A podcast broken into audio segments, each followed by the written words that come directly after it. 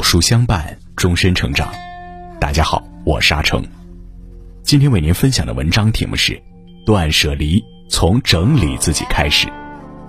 如果你喜欢今天的分享，不妨在文末右下角点个再看。扫除力中有这样一个观点：你的人生其实就像你自己的房间，再干净的房间，不勤打扫就会遍染尘埃。不常清理，就会塞满杂物。人生也是如此，一路跋涉也是一个不断承重的过程。唯有懂得断舍离，卸去负累，收拾好自身，才能活得更加从容且丰盈。一、整理心情。每个人总会遇到许多不称心的事儿，如果一直陷在里面不可自拔，生活也会一直晦暗无光。学会转变心态，日子才会越过越顺遂。林清玄有个朋友，搬新家时请他帮忙题字，林清玄思索片刻，便挥毫写下：“常想一二，不思八九，事事如意。”朋友见字不解，问他何意。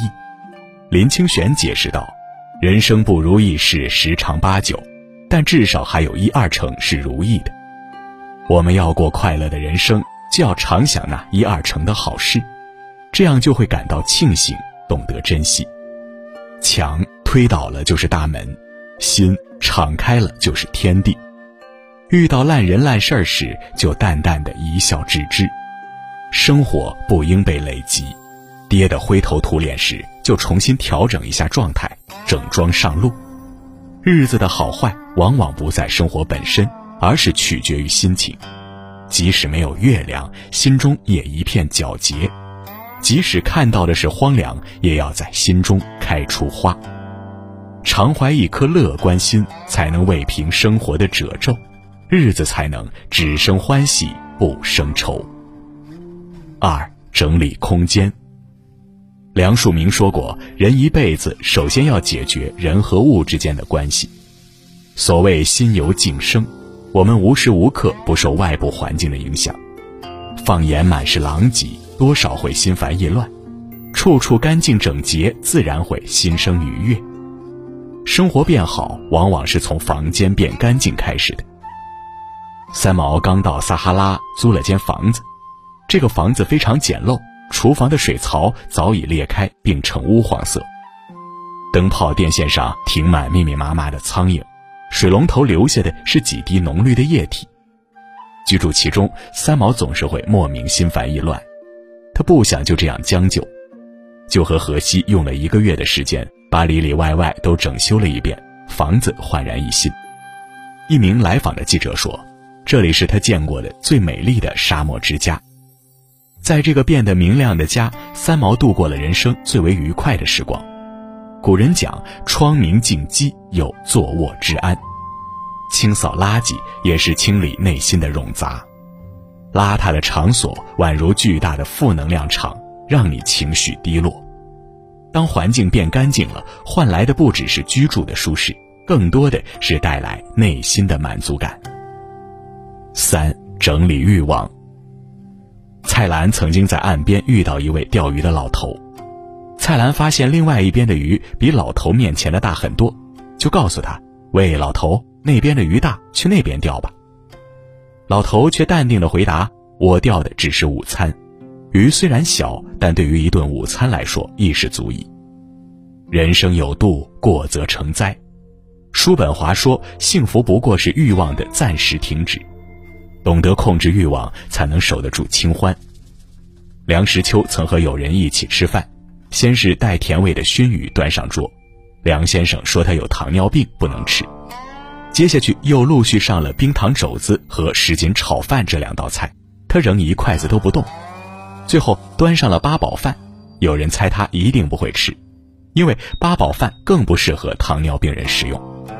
谁料梁实秋却大笑着说：“这个我要。”他笑着解释说自己特别爱吃八宝饭，但因为血糖高要忌口。所以他前面特别节制，把配额留给最爱。神曲里有句话说：“盲目的贪欲煽动着人们，到后来却永远使人们受着酷刑。”人生太多痛苦，不是所得太少，而是想要的太多。若是不懂节制，终会滑入欲望的深渊。唯有克己自律，方能活到极致。四、整理关系。人的一生是万里长河，来往无数客，他们构成了生活的全部。可一个人的时间和精力是有限的，没法成全每一段关系，没法留住每一个人。与其费力的讨好别人，不如精简自己的圈子。该珍惜的好好珍惜，该舍弃的就果断舍弃。作家刘瑜在留学期间结识了一位女孩，一来二去后，两人变得熟络。刘瑜十分在意这段感情，便经常主动的找对方聊天。可是女孩的态度却让刘瑜大失所望。当刘瑜兴致勃勃的找话题聊，女孩总是爱答不理，寒暄刚刚开始就已结束。当刘瑜发表见解，女孩总是针锋相对，随即演变成一场带有火药味的辩论。三番两次后，刘瑜最终选择了放弃。他想明白了。凡是费尽力气去维系的关系，一定不是理想的状态。毕淑敏说：“我们的生命不是因为讨别人喜欢而存在的。萍水相逢的过客，如果过分热忱，只会让彼此尴尬；志趣不符的朋友，如果勉强融入，只会徒增负担。”《小王子》里说：“世上只有一种真正的奢侈，那就是人与人的关系。”酒肉朋友三千，不如三两知己懂你。少一些无用的社交，把时间多留给真心的人。跟着蝴蝶走，遍地是花香。留住对的人，相处才会欢愉。五、整理生活。一座花园无论多么美丽，如果不经常拔草修剪，仅一个夏天就能使它荒芜。生活也是如此。如果一味莽撞地往前冲，容易走着走着就偏离了方向。麦家在开始写书的时候，一部小说他可以潜心打磨好几年，但随着约稿增多，他一头扎进了繁忙的工作中。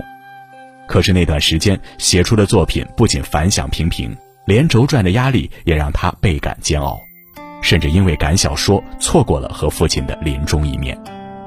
每每谈起这段往事，麦家总是懊悔万分。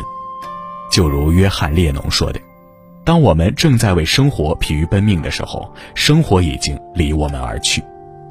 人生在埋头拉车时，也要抬头看路。”蒋勋曾担任东海大学美术系的主任，那段时间，他不仅要带学生做各种课题研究，还得忙于各种行政上的任务。偶尔百忙之中想画一张画，也如赶趟一样争分夺秒的完成。日子被生活的洪流裹挟，他感到前所未有的疲惫。他认真地审视着生活，明白自己已然迷失。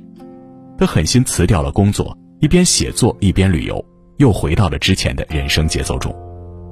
对每个人来说，财富不是目的，更好的生活才是。走得太远，会忘记为何出发。懂得抽身出来，重新梳理当下的生活状态，人生之路才会走得。更顺遂。英国作家塞缪尔·斯迈尔斯说：“每件东西都有自己的位置，每件东西都应在自己的位置上。整理自己，既是锚定好人生方向，也是为了找到最为舒适的人生状态。这是生活之道，懂得在无数平凡日子里心生欢愉；这是处世之道，懂得在喧闹的世界里保持平静。”点个再看，愿你扫去一切累赘，好好享受生活。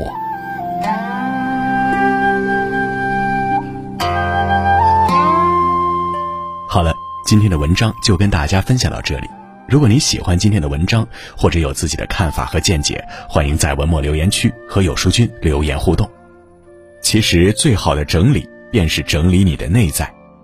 今天有书君诚挚邀请您免费参加七天高效读书营，精选好书限时免费，大咖与你组队成长，包括卓有成效的管理者、非暴力沟通、认知天性、财务自由之路和如何说孩子才会听、怎么听孩子才会说等畅销必读好书，带你领略大家人生的智慧，学会整理内在的自己。现在长按识别文末二维码领取七天 VIP，即可免费加入七天大咖读书营，更有比尔盖茨推荐书单等你领取，快来领取加入吧！想要每天及时收听有书的暖心好文章，欢迎您在文末点亮再看。